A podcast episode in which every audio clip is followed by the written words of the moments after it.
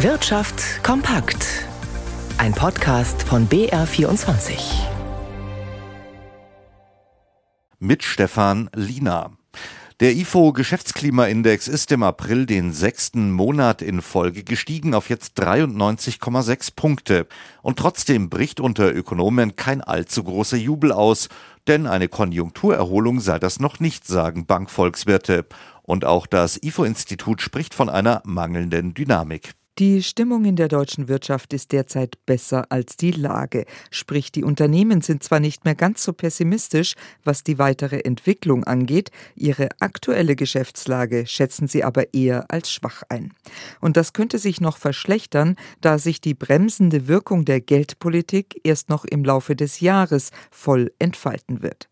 Die Folgen sind derzeit vor allem in der Bauwirtschaft zu sehen, sagt IFO-Präsident Clemens Fuß. Die Geldpolitik hat die Zinsen erhöht und dadurch dafür gesorgt, dass viele Bauprojekte nicht durchgeführt werden können. Auch deshalb ist der entsprechende Index für die aktuelle Lage in der Bauwirtschaft auf den niedrigsten Wert seit Dezember 2015 gesunken. Trotzdem hält Clemens Fuß die Geldpolitik der EZB für richtig. Es sei unbedingt notwendig gewesen, die Inflation zu bekämpfen, sagt er da seiner Meinung nach vor allem die hohen Staatsausgaben die Inflation angeheizt haben, verdrängen sie nun die Investitionen der Privatwirtschaft. Crowding out nennen das die Volkswirte. Deshalb rät er dem Staat, sich in Zukunft mehr auf die notwendigen Strukturinvestitionen zu konzentrieren. Sie gilt als eine der bekanntesten Managerinnen Deutschlands. Jetzt hat Martina Merz, die Vorstandsvorsitzende von ThyssenKrupp, überraschend ihren Rückzug angekündigt.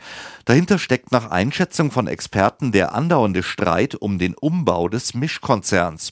Jörg Marksteiner berichtet. Sie habe den Aufsichtsrat heute gebeten, ihren Vertrag zeitnah und einvernehmlich aufzulösen. Das teilte das Unternehmen am Nachmittag mit. Martina Merz wird mit den Worten zitiert, ThyssenKrupp sei ihr ans Herz gewachsen, aber sie wolle den Weg öffnen für neue Schwerpunkte.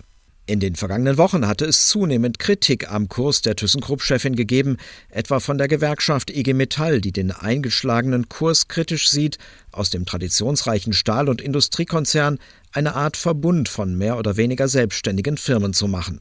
Außerdem ist noch immer offen, ob und wann es zu einer Verselbstständigung der Stahlsparte mit allein 26.000 Mitarbeitern kommt.